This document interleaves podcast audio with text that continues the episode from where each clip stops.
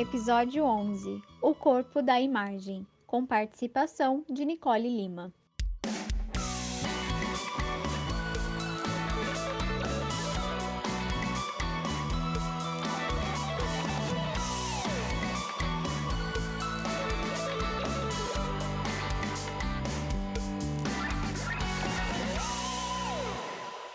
Olá, mulherada linda! Estamos hoje aqui com uma convidada muito especial para falar sobre arte, beleza, padrões estéticos, enfim, o papo vai ser muito, muito, muito legal. Claro que estou com a minha parceira querida que eu amo, Grazi. Oi. Madu nos bastidores. E estamos aqui com a Nicole, artista visual, 42 anos, mãe de uma menina de 11 anos e um menino de 5 anos, casada, curadora, doutora e pesquisadora de imagem e linguagens visuais e professora de estética, história e teoria da arte. Atualmente ministro o curso que eu estou louca para começar, só preciso terminar um que há muito tempo eu preciso terminar e ainda não terminei, mas assim que eu terminar, será meu próximo curso, Elas por Elas, uma história da representação das mulheres na arte, e também escreve uma coluna no Jornal Plural, aqui de Curitiba, que é Corpo da Imagem, com textos maravilhosos. Nicole, fale mais Olá. sobre você. Bem-vinda, Então, primeiramente, né, obrigada. Nicole? Bem-vinda. Agradeço bastante o convite. É, A gente estava conversando nos bastidores, né, que eu adoro podcast, porque acho que é um lugar onde a gente se liberta da imagem, né? Tanto da imagem de si, quanto liberta os ouvintes de estarem consumindo imagens o tempo todo, né? Então, é- eu acho que é um lugar onde a gente se sente mais à vontade para discutir as questões que são importantes mesmo, assim. É um lugar muito privilegiado, né, na internetosfera, né? Mas eu sou tudo isso aí que você falou e mais algumas coisas que eu ainda não descobri. Ahn, eu tenho um prazer enorme de pesquisar e dar aula e as duas coisas para mim elas vêm juntas, né? Eu normalmente eu dou aula daquilo que eu ainda não sei. É, então as perguntas que as pessoas me trazem, elas me alimentam, alimentam a minha pesquisa. Então é uma troca constante, assim. Eu adoro dar aula ao vivo e mesmo na internet eu tento fazer as aulas é, síncronas, né? Para ter essa resposta, sabe? Porque eu preciso muito das perguntas. Eu gosto, a, mi- a minha parte preferida da aula é a parte que eu termino de falar e os alunos começam a falar. A questionar. E- é, aí eu, eu respondo coisas que eu não tinha pensado ainda, tento articular, é a parte mais divertida para mim. E eu acho que a gente aprende muito com isso também, né? Eu, Uhum. quando eu ia dar aula, eu tinha medo de o que os alunos vão me perguntar e se eu não souber responder. Não tem problema nenhum não saber responder. Olha, vou voltar para a pesquisa Que e, pergunta ótima, uma coisa que eu não sei, né? e depois que eu tiver a resposta, eu te trago. Pronto. E é, é um momento muito rico da aula, né? Para mim, pelo menos, é um momento assim que eu aprendo muito quando eles trazem os questionamentos. Uhum, com certeza. E eu acho que, assim, tem, tem alguns alunos que cos- costumam fazer muitas perguntas, assim, agora no curso, você falou do Elas por Elas, assim, ahn, que querem saber, assim, por exemplo, quando é que foi isso mesmo? E eu acho essa uma pergunta muito importante, né? Porque na arte a gente acha que as coisas acontecem em um determinado momento, tipo, foi nesse ano que queimaram todas as bruxas, ou foi aqui que começou tal coisa. E, e não, tudo é um processo, é uma construção, Uma a imagem vai, vai sendo construída tijolinho por tijolinho, assim, né? Então a gente pode, às vezes, até achar um fio da meada, assim, de, ok, isso começou a mudar mais ou menos aqui, mas daí foi indo, foi indo, foi indo. Então é, é legal fazer esse caminho também, né? A gente podia começar, Nicole, é, você explicando para gente sobre esse curso, Elas por Elas. Conta para Uhum. gente do projeto, como é que é. Então, ele começa com uma pergunta que não é minha. é da Linda Nochlin, em 1970, ela publicou um, um artigo em que ela fazia a seguinte pergunta: por que não houveram grandes mulheres artistas? E aí, depois dessa pergunta, bomba hein? que ela joga, uhum. é, que pergunta, né? E aí ela joga essa bomba no mundo da arte e as pessoas começam a, a se virar, assim, dizer, não, mas espera, em algum lugar teve mulheres artistas, existiram, então como assim? Daí vão escavando, enfim. E aí, é, eu assisti um, uma palestra em 2019 com uma professora da USP, lá no MASP, em que ela chega numa questão que, na verdade, o problema está justamente na forma em que a pergunta foi elaborada. O que significa ser uma grande artista? O que significa ser grande nesse contexto da arte, uhum. dos grandes gênios? E mais importante do que o que significa ser grande, qual é a medida, mas quem foi que desenhou essa régua? Né? Grande para quem? Grande dentro de Sim. qual parâmetro, né? E aí é, a gente chega à conclusão de que as mulheres sempre estiveram em alguma medida presentes na história da arte, mas também uh, não só como artistas, mas o tempo todo enquanto objeto de estudo da arte. Né? Então, elas foram o tema central da história da arte, desde sempre, desde sempre, sempre, sempre. A obra de arte mais antiga já encontrada pela humanidade é a representação de uma Vênus, é a Vênus de Willendorf, que tem 25 mil anos. Então, assim, qual é, é a pira né, que a arte sempre teve em representar as mulheres enquanto seu objeto principal. Então, o meu curso ele parte desses dois vieses, assim, né? Primeiro, como as mulheres foram representadas, como a imagem da mulher foi construída. Uh, aí eu tenho alguns temas que eu vou abordando, né? Primeiro, a figura da Virgem Maria, que eu acho uma figura, figura muito importante para a construção do, do imaginário social feminino até hoje, né? Essa questão da uhum. virgindade, é do controle forte. do corpo, muito, muito forte. E como a figura da Maria foi mudando, que ela não é sempre a mesma Maria. Né? Ela começa lá em Constantinopla com um jeito de representar a Maria, de repente Maria vai descendo do trono, vai colocando o pé no chão, vai pegando Jesus no colo e chorando em cima dele, na Pietà, no começo da Idade Moderna. Uhum. E o que, uhum. que isso representa? É, para a família, para a construção da, do papel da mãe na sociedade burguesa. Né? Então, eu vou por aí no começo do curso. Depois, eu olho a figura da Maria Madalena, que também é muito importante, porque a gente tem. Eu até falei isso no outro podcast, né, Carola, que você que você ouviu. É, que ela é uma mulher. Porque é, você ela... foi falando, você falou das três, na hora uhum. que você falou das três, eu disse assim cara, eu acho que eu sou Maria Madalena. E aí você depois falou que você era e tal, super me identifiquei, mas aí quando você falou das bruxas, eu disse, é, sou eu. É então, é eu sou todas elas, e, e, e até eu estava falando isso na minha última sessão de análise. É, eu sou todas elas e todas nós somos todas elas em algum momento da vida, né? É. Em, já, em, algum já... momento da vida a gente é, exerce determinados papéis e também se reprime de, né, se, se queima na fogueira, né? Sim. A gente se autocondena, a gente se penitencia, né, que é a figura da Maria Madalena, né, que pede perdão por seus pecados. Uh, a gente tenta ser a supermãe, a gente tenta dar conta de tudo. Uh, nós, como mulheres latinas, latino-americanas, a gente também é exótica, né? Que foi a última aula que eu dei ontem, inclusive, não, anteontem, falando dessa construção da mulher como exótica. E, e, a mulher, se a gente for pegar até psicanaliticamente falando, a mulher sempre é o exótico, né? Ela sempre é o outro, porque o sujeito constituído na, na história é o homem. É o homem. Né? Sim. Então, somos exóticas todas, né? Independente da nossa.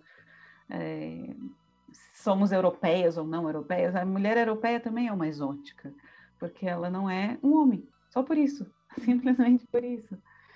Então, é, somos todas essas. E daí, depois que eu, que eu fiz toda essa trajetória, esse percurso da construção dessas imagens das mulheres e como que elas se deram na, na história da arte, daí eu faço esse viés através da arte contemporânea, como que elas se autorretrataram, como que elas respondem a essas construções dos homens, né?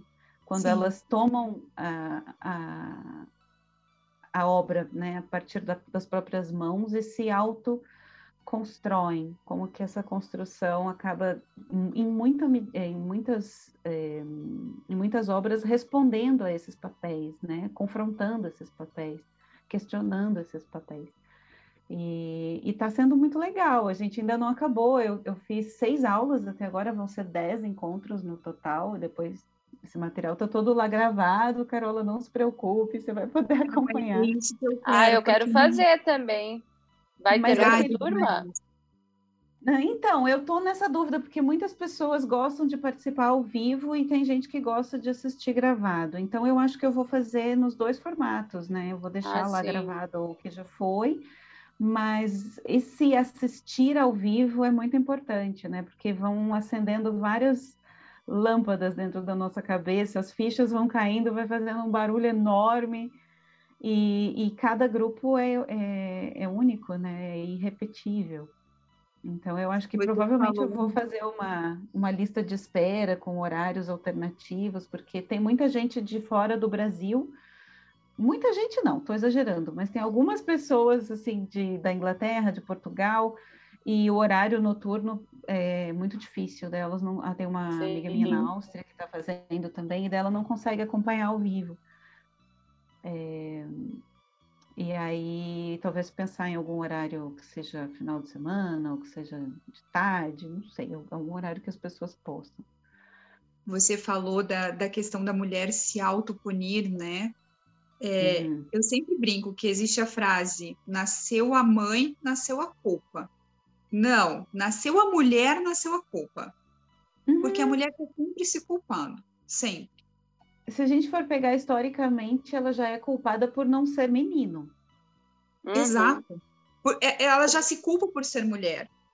É, porque em, em alguns países isso até é, é, um problema de saúde pública, né? Porque o infanticídio uhum. existe, né? E o infanticídio é sempre de meninas uhum. uh, que são rejeitadas justamente por não serem o herdeiro, né? Então ela já era, e mesmo em países em que as pessoas podem ter vários filhos, assim, né? É, é muito recente que, que o primogênito, o homem, não seja né, o, o que vai carregar a família, que vai herdar todas as terras, todas as posses, o nome, etc. Assim, né? Então, as mulheres, elas sempre tiveram um, um, segundo lugar, né? Que é o que a Simone de Beauvoir fala, né? O segundo sexo. Elas Sim. não eram, assim, as, as preferidas, mas as preteridas, né? Pela família, né? O que, que vamos fazer com essa minha... Nosso próprio presidente, que não vamos nem falar, né, dele. 2021 vale e continua a mesma coisa, né? 2021. Preteridas. né? Aquela, aquela Todos os dias, errado. né? Enfim. Mas eu acho que, que isso tem mudado bastante, né? E, e o que a gente precisa entender agora a partir de nós é como que nós vamos nos desejar a nós mesmas. Né? Como que a gente vai, vai se tornar uh, não desejar, porque historicamente também a gente é, sempre foi desejável pelo outro e para o outro. A nossa construção Sim. enquanto imagem sempre foi é, para atender aos desejos de alguém, né? E como que a gente vai conseguir? Isso é um, é um trabalho de vida, né? É o meu exercício eterno, né? Qual é o meu próprio desejo? Esses dias eu estava as crianças aqui em casa elas perguntam muito pra gente assim, ah, o que, que é a tua cor preferida? O que, que você gosta de não sei. Se você pudesse ser um Pokémon tal, tal, o que, que você ia escolher? e eu, tipo, eu nunca sei. Eu nunca sei responder. Nunca você nunca sabe qual que é o Pokémon que você quer ser. eu não sei nada, porque eu não me pergunto com frequência o que, que eu quero. Eu não me pergunto com frequência que quem eu sou. Eles ficam o dia inteiro construindo esses avatares para eles mesmos. E eu não faço ideia de qual é meu animal preferido. Sei lá, eu estou sempre cuidando de alguém, respondendo para alguém. E, e, de repente. Exatamente. É, é uma pergunta de, de análise, isso, né? Eu amo essa pergunta. O que você realmente deseja e o que você aprendeu a desejar, porque quanto do nosso desejo é o que a gente aprendeu a desejar. É o desejo do outro que a gente está tentando corresponder, né? O tempo Exato. todo. E no meu primeiro casamento, eu casei porque eu achava que era o que o meu pai queria que eu fizesse. E que em alguma medida ele ia ficar orgulhoso de mim naquele dia. O dia do casamento, sabe? A festa. Uhum. A... E eu Sim. me vesti e me preparei imaginando o olhar do meu pai quando eu entrasse. E aí, sabe o que, que aconteceu? Foi muito engraçado. Eu, eu me vesti de noiva, e aí eu sonhei com aquela cena de que na hora que ele me visse, ele ia chorar. E ele não chorou! Ele não chorou! Eu falei, porra! Eu fiz tudo isso aqui pra você, cara! E você não tá nem aí! Então, assim, e de repente tava eu lá casada com uma pessoa. Como é que Pelo diz pai? pai? Pelo desejo do pai. Eu acho que 90% nós somos construídas é, pela expectativa do outro, né? Pelo que o outro quer. Sim, Sim. isso não é de, de todo mal, né? Mas em algum momento a gente vai ter que, que fazer essa pergunta incômoda, né? O que, que você realmente quer? Você quer estar onde você está? Você está né, indo na, na, direção do seu desejo, né? E é muito mas, caro. Mas ainda bem que é, é, eu acho que a mudança, que existe uma mudança pequena, eu acho que tem um movimento maior de mudança, né?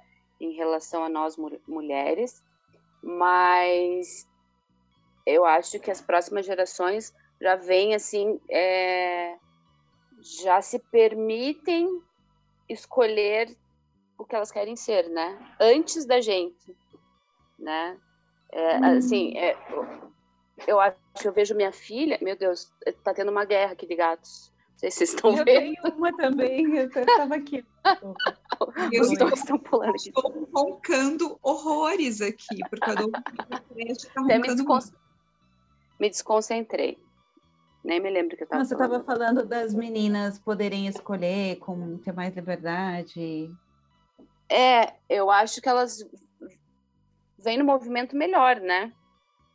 Não vão precisar chegar nos 40, nos 50 e falar assim, não, esse não é o meu lugar, não, esse não é o meu emprego, não, não é isso que eu quero. Elas já podem escolher hoje. A minha filha, eu converso muito com ela, assim, para que ela não, não, não tenha que realizar a expectativa de pai, de avô, de ninguém para ela ser uhum. o que ela realmente quer ser, né? Inclusive, ela quer ser uma artista. Ai, ai, ai. Então, então é, eu acho escolhas... que sim, e, e, só que tem um problema, né? Que a gente está esbarrando muito forte agora, que é a, a hecatombe do capitalismo, né? Então, a gente tem uma certa liberdade conquistada pelas gerações anteriores, né? Então podemos não nos casar, podemos não ter filhos, podemos, em alguma medida, que ainda está um pouco distante no nosso país, ter algum controle sobre os nossos corpos, mas ainda não, né? Totalmente, uhum. ainda estamos nessa luta. É, mas na, na economia em que a gente está vivendo, a gente tem um probleminha que se chama capitalismo, que é que o lugar da mulher ainda é o lugar do cuidado. A gente é socializada para ser mãe. Então, o que, que adianta você poder ser empoderada e usar a roupa que você quiser e trabalhar no que você quiser e, e, ser quem você quiser, se você ainda é responsável pelo cuidado de todo mundo? Se você não, é, não tem filho, se você, você vai cuidar do seu sobrinho, você vai cuidar da sua mãe, você vai cuidar do seu pai, você vai cuidar de alguém. Porque esse papel, em todas as famílias, me digam uma, uma que não. ainda é uhum. é da mulher. Sim.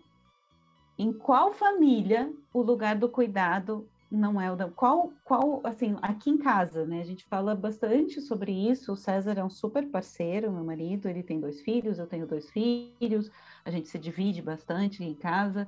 É, mas eu sinto que ainda é meu papel uh, abrir mão do cuidado. Esse é o meu maior desafio, todos os dias, assim, porque eu acordo já com a agenda lotada, eu acordo arrumando cama, fazendo café, é, eu acordo passando aspirador na casa inteira, eu acordo botando a roupa na máquina e, e tirando aquela que estava no varal ontem e de repente já vejo o que, que tem para o almoço, o que, que tem que descongelar. E eu não paro. Uhum. Então eu tenho que dar dois passos para trás e dizer: eu já sei o que, que é o almoço, eu já sei, eu já pensei, mas eu finjo que eu não sei. Isso no almoço hoje? O que, que você acha? O que, que você tá, tava com ideia de fazer o quê? Ou esses dias eu estava trabalhando e era sábado. E aí ele chegou para mim, ele quase falou: O que, que você vai fazer de almoço? E aí ele não falou. E ele foi lá e fez. eu não levantei da cadeira. Não fiz nada. Eu falei, eu vou esperar, eu vou esperar. Na hora que ele tiver com muita fome. Ou ele vai vir aí, aí dá um jeito, né?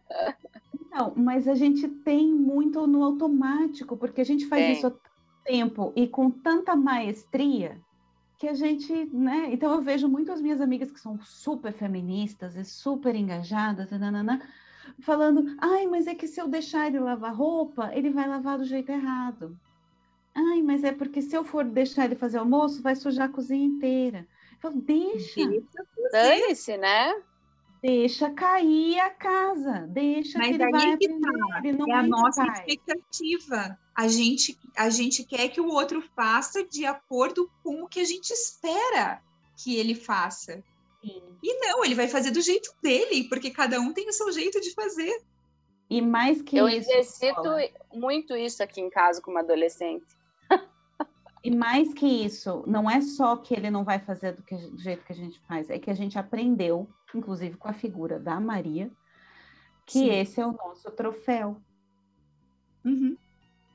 Que esse é o nosso troféu abacaxi, entendeu? Você ganhou. Troféu, eu ia perguntar para você, qual, troféu do quê?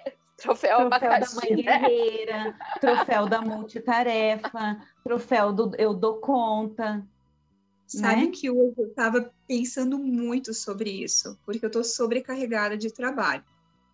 E ontem eu estava conversando com uma amiga e eu trouxe isso, que na clínica onde eu trabalho, então, os outros profissionais também é, né, têm a sua agenda e tal. Só que, assim, todos eles têm, estão num relacionamento e todos, assim, um dos pares cuida mais da casa. Uhum. E aí o outro trabalha mais. Eu não. Eu sou a responsável pelas finanças da casa, porque eu sou sozinha e eu tenho que cuidar da casa e de mim e, e do cachorro. Então, claro que um cachorro não é que nem ter um filho, mas assim, eu sou responsável por tudo isso. Aí eu fiquei pensando hoje, assim, eu disse, cara, eu não tenho tempo de comer direito, de fazer as minhas coisas. Estou deixando várias coisas atrasadas porque não. Ah, eu acho que eu vou abrir vaga para um homem que queira cozinhar para mim. Não, vale a pena. Melhor pedir o iFood. Só vai arrumar mais cueca para pendurar no varal. Não, mas então, justamente isso. Vamos trocar os papéis. Um homem, então, que cuide da casa enquanto eu possa trabalhar, bem tranquila. Porque, assim, até para pedir o iFood, eu não, não mas consigo daí você intervalos. Você te, também teria que se desconstruir. Porque será que é. você admir, admiraria esse homem que ficaria cuidando de casa e você trabalhando? Tem isso também, né? É, teria que me desconstruir, mas enfim, eu acho que seria até talvez uma coisa válida, mas eu pensei nisso hoje, eu estava fazendo essa desconstrução aqui comigo, que a gente tem muito essa ideia da mulher, a cuidadora, né, que a, uma boa dona de casa, uma boa mãe, Mas é pesado demais tudo isso. E acho que até nessa coisa da gente ter conquistado um lugar importante no mercado de trabalho e, na, e, e principalmente nos espaços públicos que a gente precisa ocupar cada vez mais, uh, é, a gente também quer esse troféu, sabe? Porque para a gente uhum. ocupar esse espaço, a gente tem que fazer dez vezes melhor do que um homem para ser reconhecida, para ser ouvida, para se destacar. É, e, e, acaba deixando o, o, descanso de lado, né? E o lazer de lado. Eu não tenho lazer, porque eu estou o tempo todo produzindo, eu estou o tempo todo estudando, eu estou o tempo todo. Eu tenho culpa de ter descanso, né? Então a gente também tem que né? deixar esse, esse lugar assim da penitência de novo, né? Não, agora eu tenho que produzir, né? E, e encontrar um lugar de alta produtividade que a gente tem nessa cultura capitalista é um, um crime contra a nossa saúde, na verdade. Então, no, no escritório, falando nessa questão do cuidado, enfim, é, eu atendo muitas mulheres e elas chegam e, e, eu me vejo muito nelas, porque eu fui uma dessas mulheres, elas chegam e, e querem a guarda unilateral, elas querem ter o filho é, cuidando do filho lá toda semana, visita dos pais só de 15 em 15 dias. E isso não porque elas são ruins, porque elas querem cuidar, elas querem proteger. Então eu questiono, mas por que isso? Por que, que você, por que que você é, quer ter esse cuidado todo para você, né? Uhum. E, e, elas ficam, e elas param para pensar. Eu, eu falo assim: ele é pai, ele não é visita. Pai, 15, 15 dias, quem faz isso é visita. Pai convive. Então, nós precisamos distribuir, né, compartilhar essa responsabilidade. Então, assim, você ficar com, com, uma criança uma semana inteira, mais o final de semana, e o pai só veio de 15 em 15 dias, olha o tanto do teu tempo que você tem de cuidado. Né? Uhum. Né? E o pai só vai ver de 15 em 15 dias. Então, nós precisamos mudar isso. Eu tenho conversado muito com elas a, a esse respeito e, e tentado é, alterar essa visão, né? Que é muito uhum. e, e, a gente e eu fiz isso, eu fiz essas escolhas e eu me arrependo eu hoje amargamente, porque quanto mais a, a, gente centraliza, né, isso a gente cria homem folgado. Sim, Graziela, deixa eu te contar, você falou isso. E olha só, eu tenho que agradecer a advogada do meu ex-marido, porque foi ela, e eu estava brava, assim, né? Eu tava, na verdade, eu tava puta com ela. Não sei se pode falar puta, depois vocês cortam. Pode. É, porque né, ela tava contra mim ali, né? E ela falou: um dia você vai me agradecer. Porque ele Hoje tá queria, tá agradecendo. queria total. É, ele queria a guarda compartilhada e eu não entendi por que, que ele queria a guarda compartilhada de uma filha que ele já não compartilhava comigo. Ele não sabia nem que número a menina calçava. Ele não tinha o telefone do médico. Ele não sabia nada da filha. E o que, que ele queria com guarda compartilhada? Eu pensei, só quer me encher o saco né? Vai me obrigar agora. E aí eu não queria, eu bati o pé, eu falei, eu quero a guarda unilateral. E ela não, e não, e não, e não, e, e bateram o pé e conseguiram a guarda compartilhada.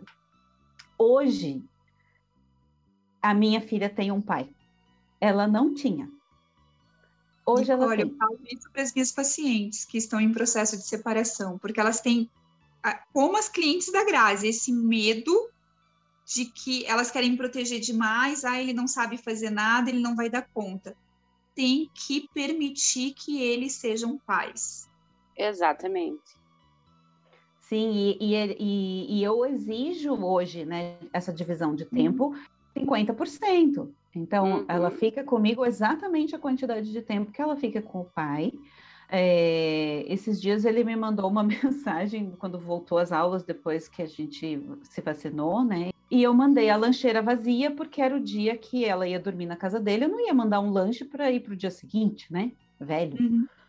Mandei a lancheira limpinha, porém vazia.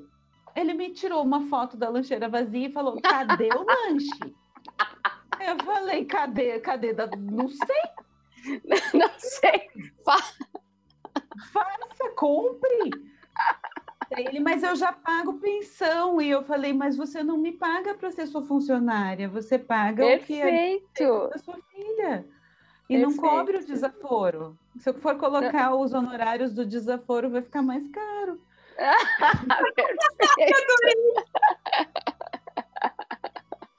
ah, é claro, só para é, só para de... só para deixar claro que é, a questão de guarda não tem nada a ver com a questão de visitação e regime de convivência. É, então, assim, tem pais que eles querem a guarda compartilhada só como forma de, de controlar a mulher. Sim, era isso que eu tinha Apenas pensado. isso, né? Então, tem que ter esse cuidado e a profissional, claro, a advogada vai identificar isso. Mas a gente precisa deixar os homens fazer esse papel, sim, levar no médico, no dentista. Eles precisam se responsabilizar, né? Exatamente. É, e, é e, muitas vezes eu acho, Carola, como você colocou, talvez até para no teu consultório, muitas vezes eles querem e a uhum. gente não deixa. Exato. Tem isso. Porque a, a gente, gente tá toma para nós. iniciativa. Uhum. E, e, e, né, e eles não vão saber segurar o bebê, eles não vão saber eh, fazer dormir, eles não vão saber nada. Eles são pessoas completamente desprovidas de, de, de, de capacidade. Eu vou mais, eu vou além. Se a gente soubesse quem é que mãe nasce sabendo. E, e muitas vezes com os filhos acontece isso, de não permitir que os filhos tenham autonomia de fazer pequenas coisas, né? Porque ao longo do desenvolvimento da criança, ela vai cada vez mais podendo se responsabilizar pelas tarefas da casa também, pelas suas coisas. E as mães vão lá e fazem tudo para os filhos, não permitem que essa criança tenha um pingo de autonomia. Sim. Por quê? Porque a gente precisa estar tá sempre ali, o, o troféu abacaxi, como você fala. Uhum. Sempre cuidando, fazendo tudo e dando conta de tudo isso. Para receber é, esse troféu abacaxi. Herança, e tem uma herança colonial também, sabe? Porque eu estava conversando com uma amiga minha que agora está é, em Portugal e, e os filhos lá, lá não tem, né? Como ela ter ajuda paga, porque é, muito, é caríssimo, e aqui no Brasil ela tinha, ela tem três filhos e ela tinha ajuda, é, uma profissional que ajudava ela em casa e tal. E lá não rolou, e os filhos são adolescentes. E ela falou: eu levei um ano para deixar meus filhos adolescentes passarem um aspirador no apartamento. E daí Meu ela Deus. se questionou que não era só, porque também ela é toda desconstruidona e tal, né? A gente se acha, né, a, a desconstruída, e quando vai ver, toma na cara. Né? Mas é, o que, que aconteceu? Ela falou: eu tinha pena dos meus filhos porque quando a gente fala, esses dias eu até escrevi essa frase, quando a gente fala eu não sou sua empregada, e você tem que uhum. fazer isso porque eu não sou sua empregada, porque aqui em casa não tem empregada, no fundo você está guardando um desejo secreto de que ali houvesse uma empregada. Sim. De que, de que você pudesse prover isso para os seus. E como você não pode pagar alguém, você vai lá e faz, porque você tem pena dele ser o coitadinho que não vai ter a chance de ter uma, ah, uma escrava, né? Mal paga, que mora na sua casa e Mas faz tudo. É bem colonial mesmo. É muito uma herança colonial. A gente mora em apartamento. O, apart... o lugar onde eu tô aqui agora, exatamente nesse apartamento, que é o escritório do meu marido, era dependência de empregada. Uhum. Então, a, esse prédio tem 30 anos. Há 30 anos, é, esse prédio foi construído sendo projetado para ter esse espaço em que uma mulher, sempre uma mulher, moraria aqui dentro, no pior canto da casa, no lugar onde não bate sol, onde é frio e venta, do lado da, da máquina de lavar. Há 30 Sim. anos, né? Que é ali, é aqui do lado. E assim, e, deve ter até apartamentos mais novos que esse com, com, dependência de empregada ainda, né? Então é muito recente que isso deixou de ser um projeto na nossa cultura, um projeto de verdade. Scott é. traz isso, né? Que gênero é a primeira relação de poder. E é. Não adianta. Já desde a barriga a gente carrega essa. É, quer dizer, muito antes da barriga a gente já carrega essa diferenciação entre o homem e a mulher além da questão do cuidado, a gente tem um, uma outra situação também muito forte para as mulheres, que é a questão dos padrões de beleza. Uhum. Eu queria te fazer uma pergunta relacionada a isso, assim. Mas com todo esse cuidado que a gente tem que ter, fica onde a beleza. Ah, não tem beleza, gente. Sobra. É a bela recatada e do lar, né? Bela, bela antes de ser recatada e do lar. Porque ah, que bom que você perguntou isso, Carola, porque quando que isso começa? Até ah, talvez o século XIX.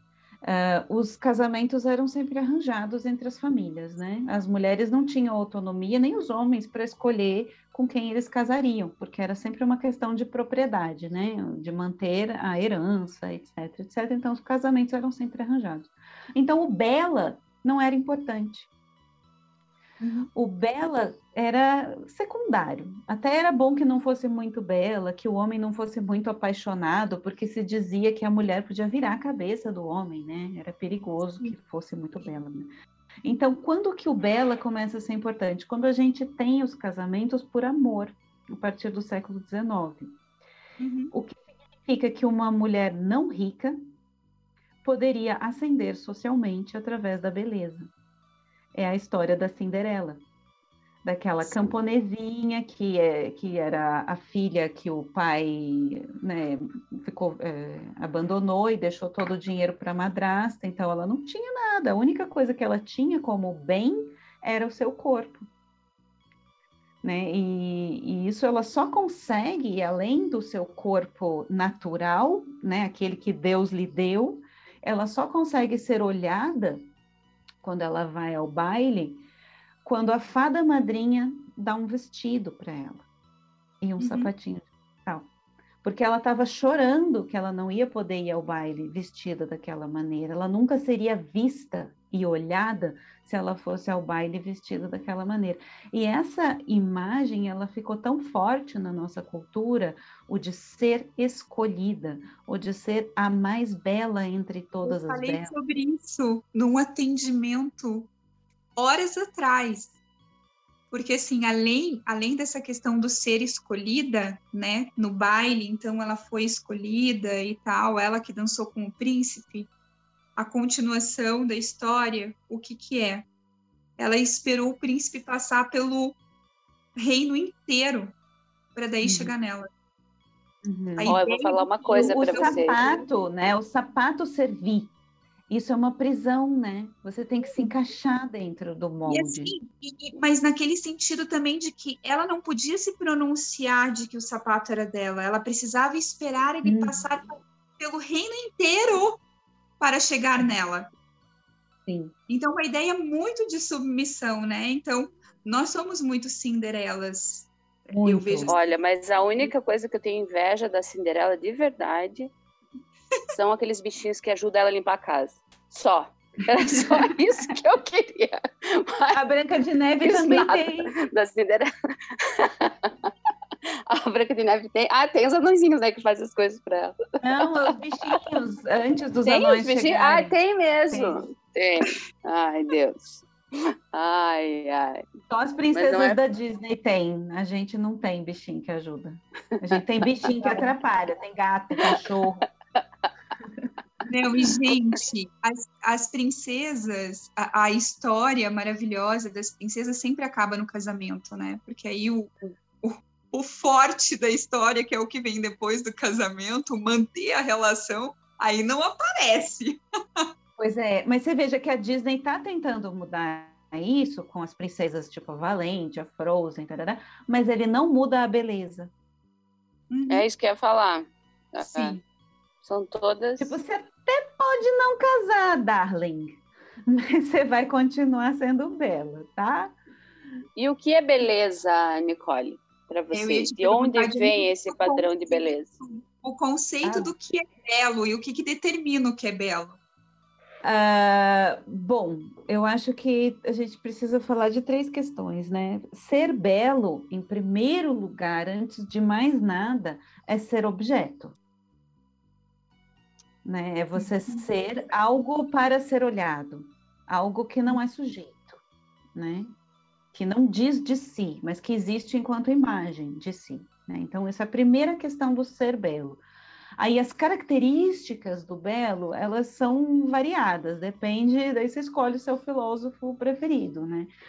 É, o, a gente tem uma, uma leva de filósofos é, na Grécia Antiga que vão contemplar a beleza é, natural, né? Então, por exemplo, Platão, Aristóteles, eles vão analisar a harmonia, mas sempre pensando naquilo que a natureza fez. Então, se for um corpo humano, ele tem que ser natural. Eles, eh, por exemplo, Platão jamais aprovaria o uso de Photoshop ou maquiagem, né? Por quê? Porque isso é um engodo, você está escondendo, você está disfarçando imperfeições. Então, você não é bela de verdade, você está fingindo, né? Você está escondendo. Então, esses seriam os filósofos antigos, aquela beleza que se aproxima. Se a gente fosse colher uma flor no jardim, qual é a, a flor mais bela do jardim? Aquela que está mais viçosa, aquela que está né, mais exuberante. Então, a beleza ela está muito atrelada à fertilidade, à utilidade daquele corpo. Sim, o Platão ficaria louco com os filtros do Instagram. É, mas é, existe uma, uma relação entre beleza e utilidade, né? Então, um corpo fértil, um corpo jovem, um corpo no, no seu auge, né? Seria um corpo belo, é, no caso de uma mulher. É, no caso de um homem, seria um corpo para a guerra, né? O, próprio corpo do atleta, né? Que a gente pensa nas Olimpíadas, ele não era um corpo. A guerra, o, as Olimpíadas eram uma espécie de exibição para a guerra, né? Aqueles que são os melhores atletas são os melhores guerreiros. Uh, e nenhum desses corpos é livre, né? Nem o corpo do atleta, nem o corpo da mulher. Mas se a gente for pegar a filosofia pós-iluminismo, aí para frente, indo para um racionalismo, aí já se valoriza a beleza que é inventada pelo humano, né? Aquela beleza que é uhum. construída. Então aí entra a, a roupa, a moda, a maquiagem, tudo aquilo que não é animal, né? Os índios, quando eles colocam uma pena em cima da cabeça e eles estão completamente nus, perguntaram, né? Eu não sei quem perguntou para qual índio essa história eu escutei. E perguntaram para esse índio: por que você está com uma pena na cabeça se você está nu? E ele responde: porque não somos animais.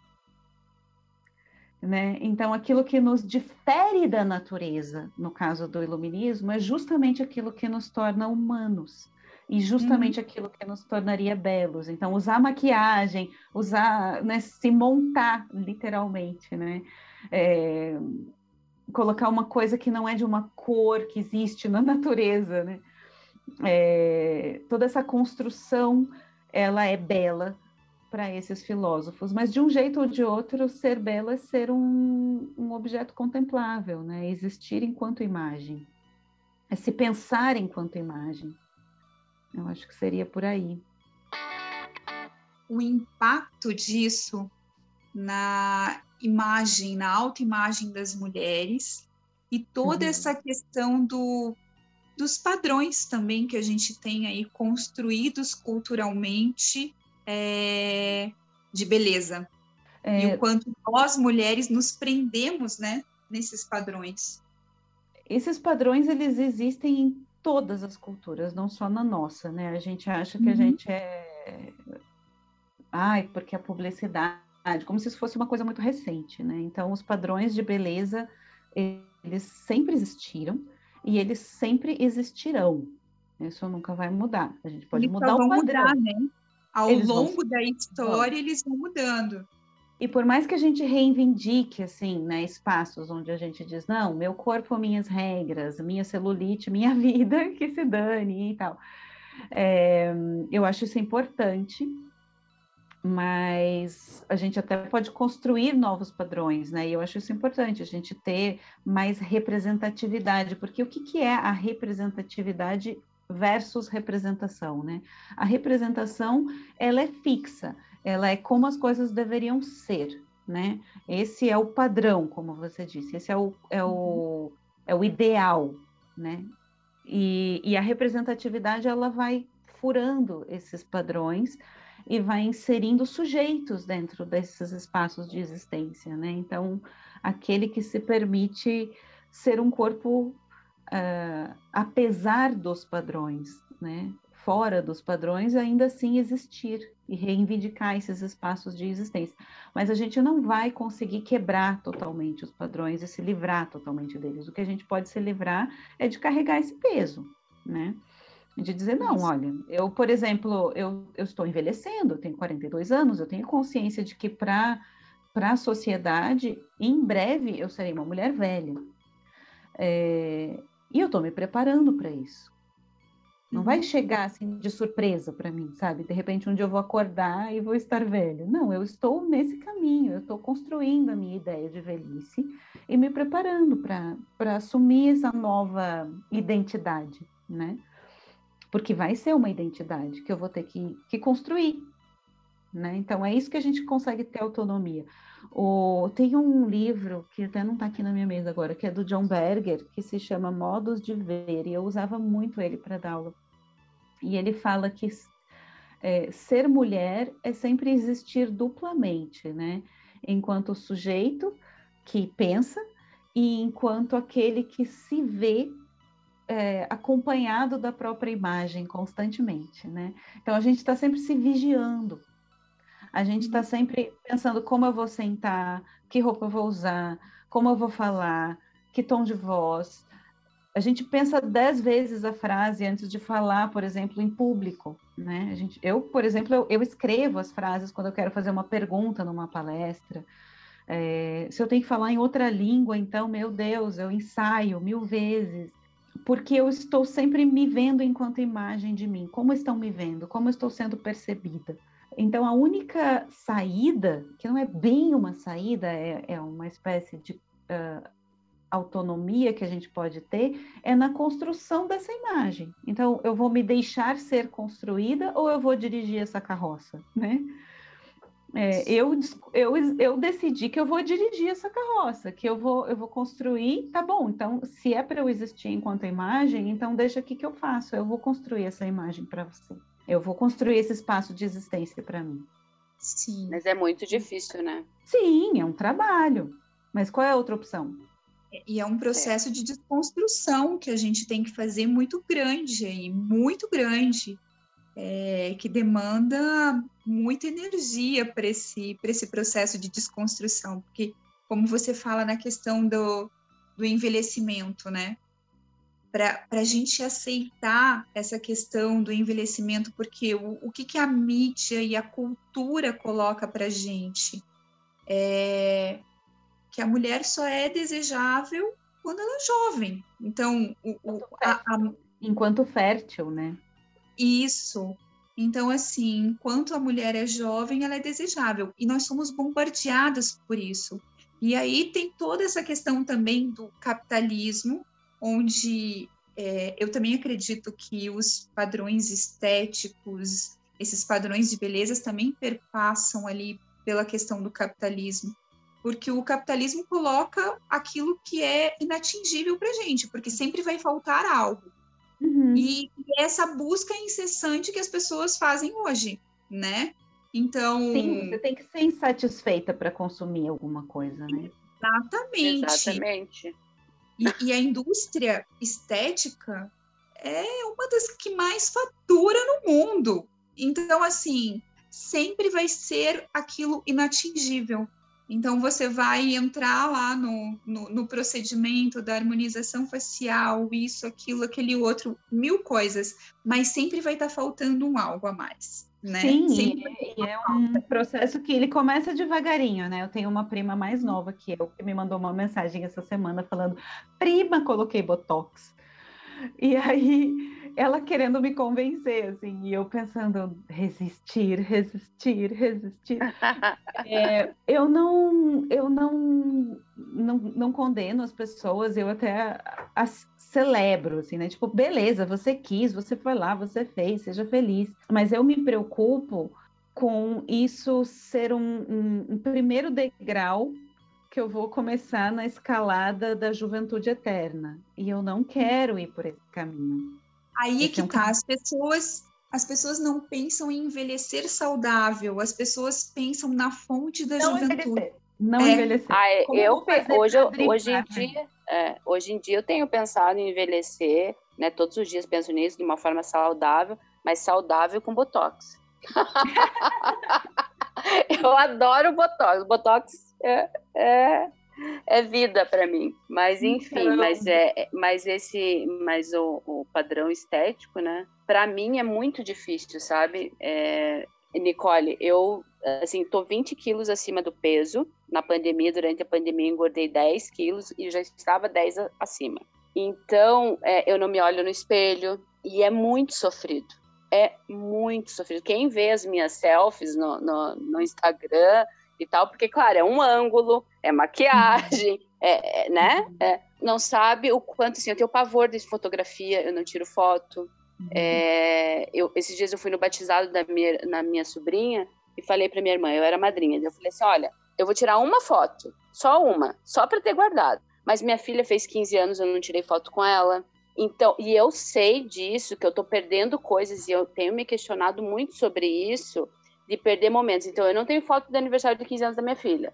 Então, eu não tenho foto do Natal, eu não tenho foto disso. Porque eu me vejo no espelho e eu não gosto do que eu vejo. E eu só e, e- e eu evoluí tanto é, durante aí dois, três anos de desconstrução de um monte de coisa, e, e, enfim, é, evoluí de uma outra forma, mas esses 20 quilos parece que pesam mais do que tudo Dessa tua O- evolução. do- da minha evolução, assim, é terrível. E é sofrido isso, sabe? Uhum.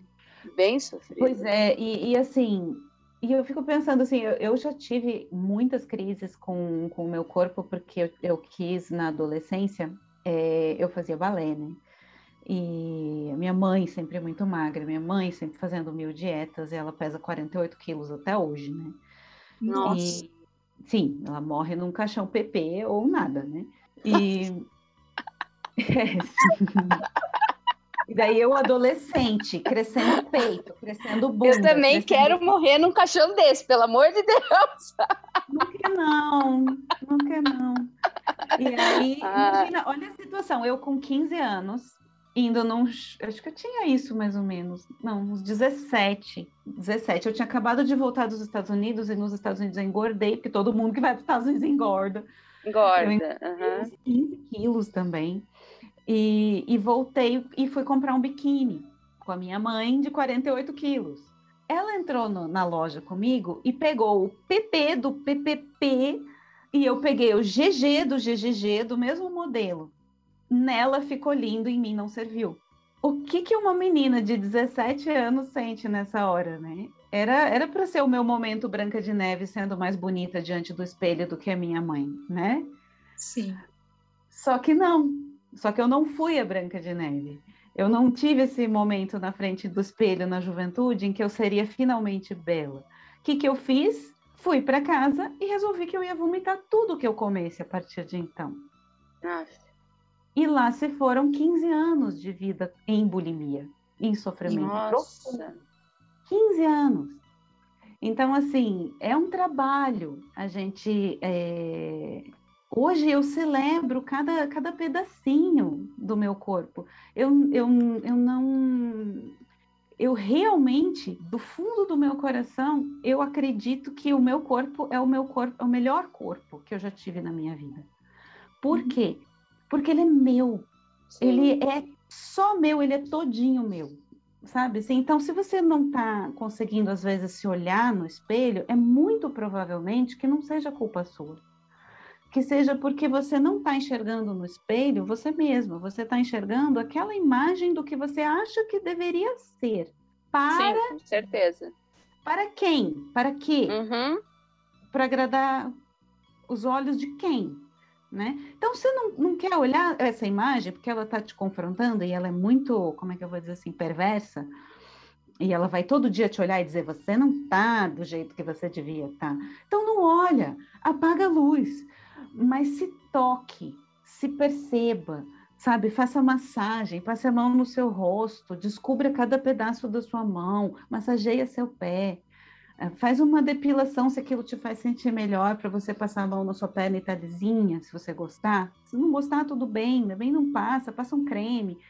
Uh, vai caminhar, vai respirar, vai dançar, dança com a luz apagada se você não quer que ninguém te veja, mas celebra o teu corpo. Quanto mais você entender que você está fazendo isso para você mesma e não para alguém para atingir algum objetivo que nem é seu, muitas vezes, esse peso que você diz, assim, quando você falou, eu estou carregando esse peso, esse peso não é seu.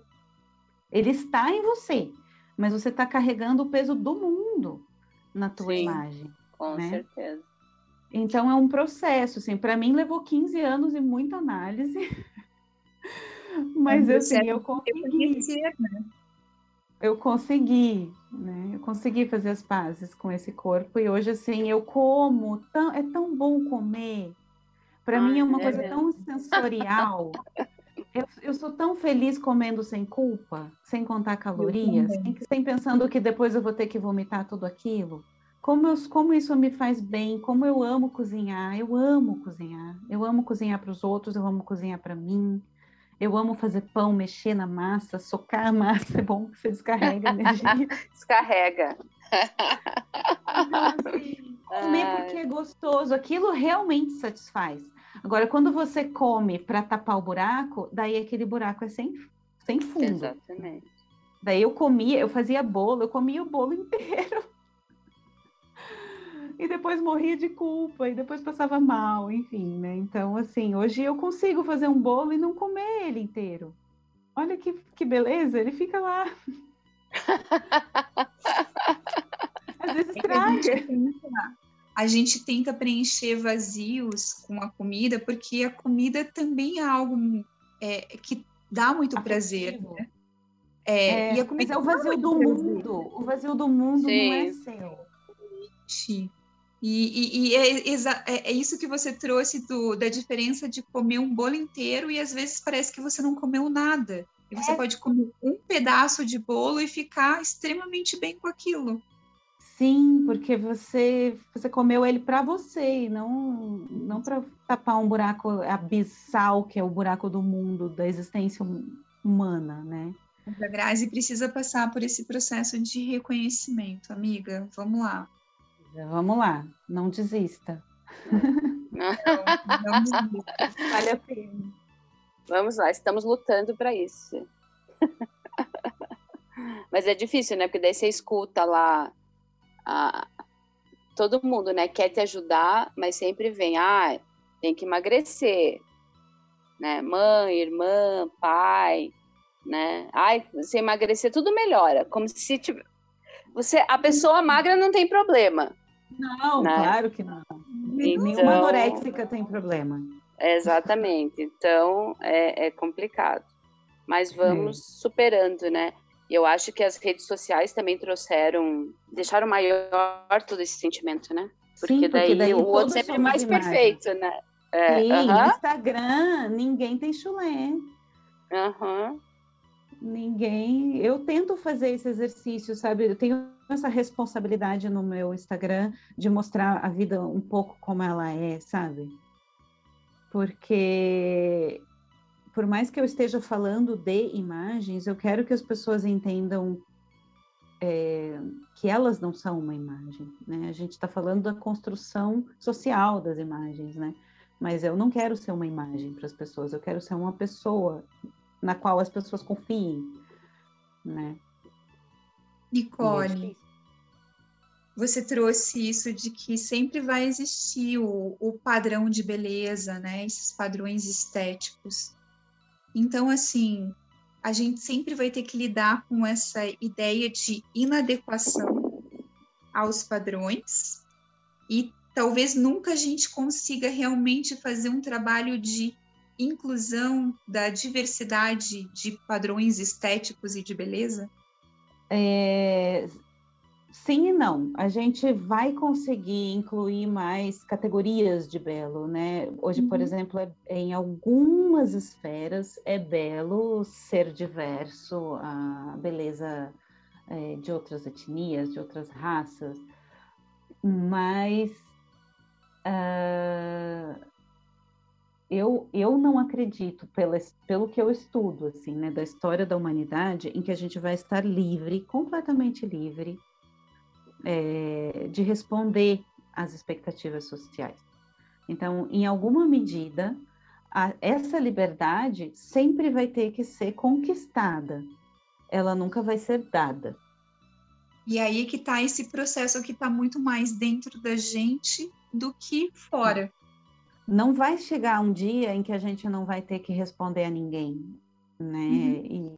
E, e isso seria nem uma utopia, eu acho que seria até ruim, né? Porque como que é viver completamente solto, sem nenhuma expectativa social colocada sobre nós? Não existe isso, né? É, a gente vira o quê? Uma meba, né? Então, sempre vai existir em todas as sociedades uma expectativa, por mais que a gente tente uh, abolir completamente a ideia de gênero, que a gente tem falado muito disso hoje em dia, assim, ah, as pessoas que são não binárias. Eu acho que é importante incluir mais formas de existência, sim, mas sempre vão existir os dois extremos, daquilo que seria o, o supra-sumo da expectativa social para um homem e o suprassumo da expectativa social para uma mulher. A gente pode transformar essas expectativas para elas serem mais favoráveis para nós, mas elas sempre vão existir em alguma medida. Né? E se a gente de alguma maneira não corresponder a elas, isso vai implicar um sofrimento e uma busca de libertação, né, que é individual nesse processo. Né? A gente vai ter que lutar pelo nosso lugar, que talvez não corresponda à expectativa. Então, é difícil a gente dizer não, dizer assim, ó, não para os nossos pais, dizer não para a sociedade, dizer, olha, eu não vou corresponder à sua expectativa. E viver com essa escolha. Né? Uhum. Né? Tipo, eu não vou casar, eu não vou ter filho. E é isso. Agora, isso tem um preço? Tem. Vai ter sempre. Alto, muitas isso. vezes, né? Sim, mas é o mas seu. Estamos é o seu aí, desejo. é o livre-arbítrio, né? É. é. o seu desejo, ele tem valor, ele vale mais do Sim. que corresponder à expectativa social. E você vai ter que sustentar o seu desejo, que é a coisa mais difícil de se fazer na vida. Então, vai lá. Estamos aí para te ajudar, mas assim, a sociedade está aí para tentar carregar a gente para aquilo que é esperado, né? Sim. E, e, essa luta sempre vai existir, porque a gente vive em sociedade.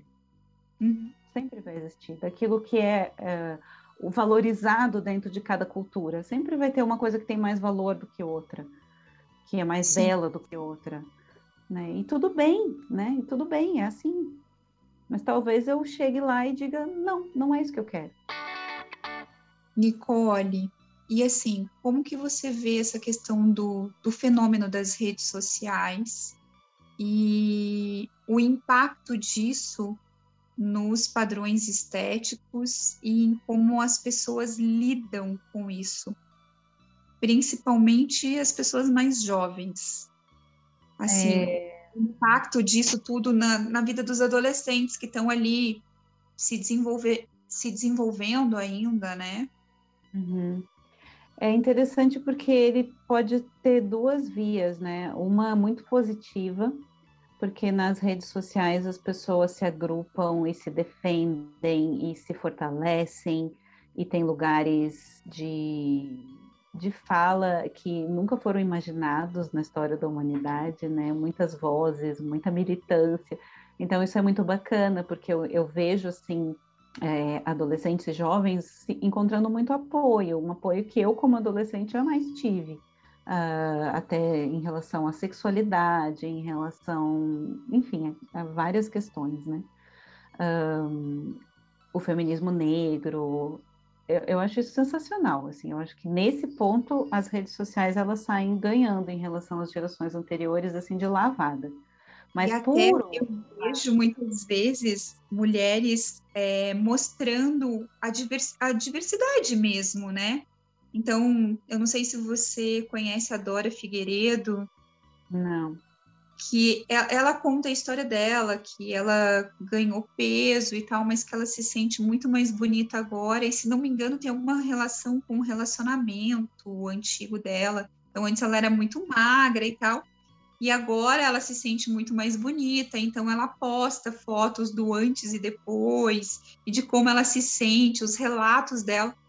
É super interessante. Tem um outro perfil também que é o Papo sobre Autoestima, que também elas postam fotos de lingerie, de biquíni, e falam muito sobre essa questão da, da autoestima, do sobrepeso.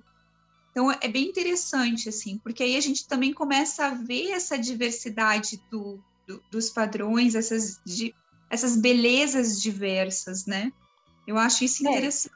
É, também. Isso é, é, seria o lado positivo. Também tem o lado negativo, que é, é às vezes assim, um excesso de uh, tutoriais sobre maquiagem, por exemplo, uhum. o jeito certo de vestir não sei o quê, uh, como emagrecer, né, com dietas, tudo, tudo aquilo que já era nocivo na nossa adolescência, né, aquelas revistas boa forma, né, aquelas coisas desgracentas que a gente já tinha, só que era impresso e era difícil o acesso. Agora uhum. tem, né, disponível, né? Então são várias questões, né? A gente tem excesso de tudo, né? Excesso Esses de coisas gratuito é. e de fácil acessibilidade, né? É, então eu fico pensando hoje a gente vê, por exemplo, eu, eu, tive bulimia na minha adolescência, mas não tinha nenhuma informação sobre isso. Então uhum. hoje teria tanto mais redes de apoio e, e até mais conhecimento sobre como que é essa doença é, do que eu tive na minha época, mas também tem grupos de meninas que se unem para trocar dicas sobre é, como, uhum. Sim. como, sabe assim? Então tem o um lado ruim que a gente tem que ter muito cuidado. Então o que que não não mudou? O papel do apoio da família a esses jovens uh, adultos, né? Porque eles estão expostos. E, e, qual é o maior perigo? Ninguém está nem aí com o que, que eles estão fazendo nas redes sociais. Quem que está olhando o que eles estão fazendo? Ninguém. Né? Quanto mais o filho não incomodar e ficar no celular, num tablet, etc., tanto melhor para aquela mãe sobrecarregada, para aqueles pais que estão trabalhando loucamente, né? Que aquela criança pelo menos não incomode. Uhum. E, e, esse não incomodar ainda vai trazer muito incômodo, eu acho, para gente. Tem um né? preço, né? Tem um preço. Sim. Né? Então, assim, é, é, muita exposição a tudo, a tudo, para coisas boas e para coisas que podem ser bem, bem nocivas. Eu acho que a gente tem que ter esse cuidado, né? As superstars, né? São, sei lá, Kim Kardashian da vida, né? São, são figuras muito mais inalcançáveis do que era também na nossa juventude, que não está assim tão distante, mas está em outra geração já, né? Então eu acho que está tudo ali, né? Para o bem e para o mal. Exatamente. Ai, que conversa gostosa. Foi muito, muito bom. Muito bom. Muito bom mesmo, Nicole. Obrigada. Obrigada, Obrigada por você, pela disponibilidade dessa conversa, essa hora da noite, depois da gente ter trabalhado, cuidado dos filhos. É, eu queria deixar um livro de recomendação. Posso deixar um livro de recomendação? Claro, com certeza, é adoramos. Um livro maravilhoso que se chama Minha História das Mulheres, da Michelle Perrault. Está aqui para vocês depois terem ele registrado. E eu queria ler só um parágrafo, posso? Ai, claro.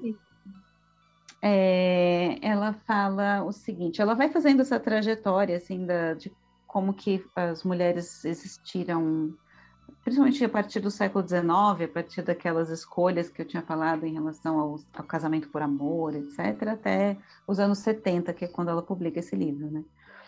É, então, vamos lá. A vida da mulher dura pouco. A menopausa, tão secreta quanto a puberdade, marca o final da vida fértil e, por conseguinte, o término da feminilidade segundo as concepções do século XIX. Não ver mais seu sangue é sair do campo da maternidade, da sexualidade e da sedução. A morte das mulheres é tão discreta quanto suas vidas. Grandes enterros são os dos homens. As mulheres não vão ao cemitério nesse dia, embora sejam elas que cuidarão da manutenção dos túmulos. Uma mulher que desaparece não representa muita coisa no espaço público. mas no coração dos descendentes é quase sempre a avó que sobrevive por mais tempo, que é lembrada, como a testemunha mais antiga, a ternura mais persistente. Ai, que lindo isso. Lindo e profundo, né? Muito. Maravilhoso. Lindo, Muito né? obrigada, Enfim, lindo, Queria lindo. deixar esse, esse livro de presente para quem quiser ler depois. Ai, E, maravilhoso. As pessoas que estão, as, as mulheres, né? Que a maioria das nossas ouvintes são mulheres que estão nos, ah, aqui nos acompanhando. É, não deixem de seguir a Nicole no, no Instagram. Nicole, deixa teu endereço aí para elas te encontrarem. Arroba o corpo da imagem. Estou sempre lá. E E a coluna do Jornal Plural também é o corpo da imagem. Isso. Muito obrigada por ter aceito o convite, por estar aqui com a gente. Foi maravilhoso. Obrigada mesmo. Foi Obrigada Muito bom. Nicole. Obrigada. Adorei. Logo vou estar com você lá no curso. Ah, eu Que também bom, quero. Venha mesmo. Venha mesmo. Beijo. Beijo, Beijo, beijo, beijo. boa noite. Boa Tchau, noite. tchau. tchau.